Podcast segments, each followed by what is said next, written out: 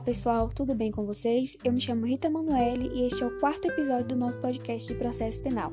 Faremos um pouco sobre a sentença penal, que é conceituada pelo CPC como uma decisão judicial que põe fim ao processo de conhecimento ou de execução, com ou sem julgamento do mérito.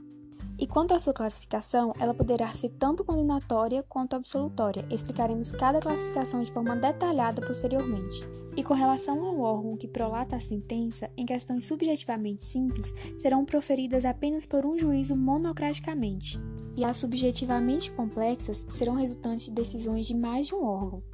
No tocante à natureza jurídica, a sentença é uma declaração resultante de toda uma atividade processual, que faz surgir uma manifestação de vontade pelo juiz da causa através de uma atividade jurisdicional.